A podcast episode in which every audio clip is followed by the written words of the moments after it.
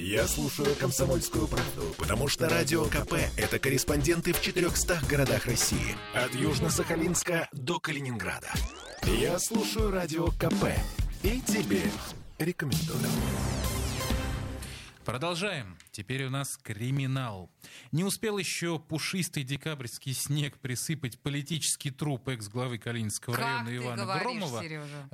Поэт? Да. Поэт? Да. Значит, как у нас прогремело еще одно дело о мошенничестве в особо крупных размерах. За решетку попал некто Август Мейер, а, совладелец компании «Ревгош» и некогда крупнейшей интернет-площадки «Юлмарт». Его арестовали в Петербурге вместе с женой и бизнес-партнером Инной. И не только вместе с женой, к слову. Вместе с Августом Мейером по делу проходит другой совладелец Юлмарта Дмитрий Костыгин. Елена Стрельцова, генеральный директор компании Big Box. Это юридическое название небезызвестного оптоклуба «Ряды». Одним словом, недавно мы предсказывали чиновника ПАТ, а он вот возьми, да и превратись в предпринимателя ПАТ.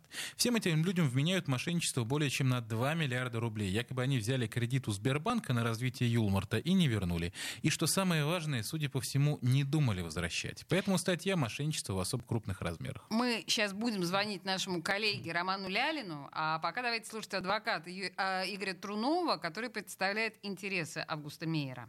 Проблемы начались в 2015 году у компании, когда упал курс рубля и э, выросла долговая составляющая. Поэтому нужно понять, э, где криминальная составляющая, а где вот этот болезненный вопрос, когда возможно использование правоохранительной системы в целях э, конкурентной борьбы, да, то есть э, противодействия между предпринимателями и так далее. Почему? Потому что а, суммы настолько большие, что мы ну, прекрасно понимаем, что они могут быть определенным инструментом. То есть, если верить господину Трунову, здесь скорее идет речь о гражданско-правовых отношениях. То есть, предприниматель берет деньги в кредит на развитие бизнеса, прогорает, и кредитор, кредитор простите, идет в суд и требует вернуть то, что есть. А почему в случае с Августом Мейером история проворачивается через уголовное дело, не очень понятно. И, кстати, это же не первое дело по поводу банкротства Юморта. Если не изменяет память, второго совладельца компании Дмитрия Костыгина уже пытались посадить пару лет назад.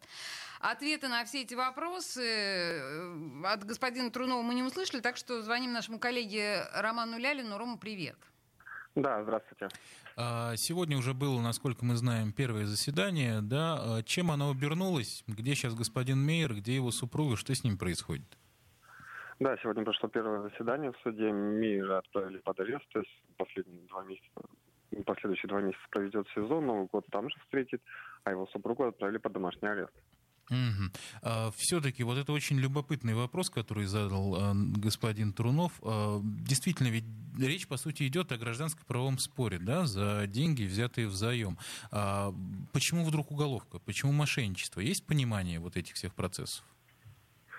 Да, конечно, тут э, речь может идти о двух вещах. Первое это граждан, гражданский спор, второй уголовный спор. И тут э, речь идет о том, когда вот Костыгин и господин Мейер, когда они брали кредит у Сбербанка, либо они хотели его вернуть, но прогорели, потому что там курс рубля упал, Мгм. кризис и, и прочее. Либо они брали и знали о том, что их компания разорится, и они не смогут отдать эти деньги, и эти деньги были куда-то выведены. То есть тут зависит от, от намерений, когда они брали кредит, что они хотели. Мгм, То есть намерения еще не установлены, но зато интерпретированы в сторону уголовного дела. Я понял. Есть ли понимание... Ну, на- М? намерен- намерение устанавливают как раз с 2017 года. То есть это уголовное дело. Сначала Костыгина обвиняли, потом он сбежал за границу. Теперь вот добрались до мэра. И я так понимаю, что появились какие-то новые улики по делу, поэтому пришли к господину мэру. Мгм. А Костыгин до сих пор в бегах, правильно я понимаю? Его не да, нашли. и он...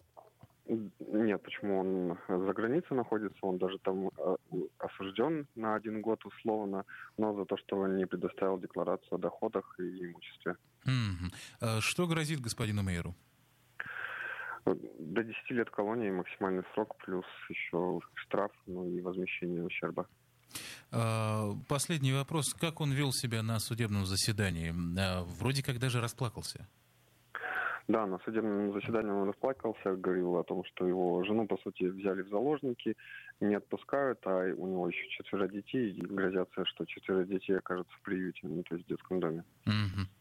В общем, такая история. Спасибо. Наш э, обозреватель Роман Лялин был у нас на связи.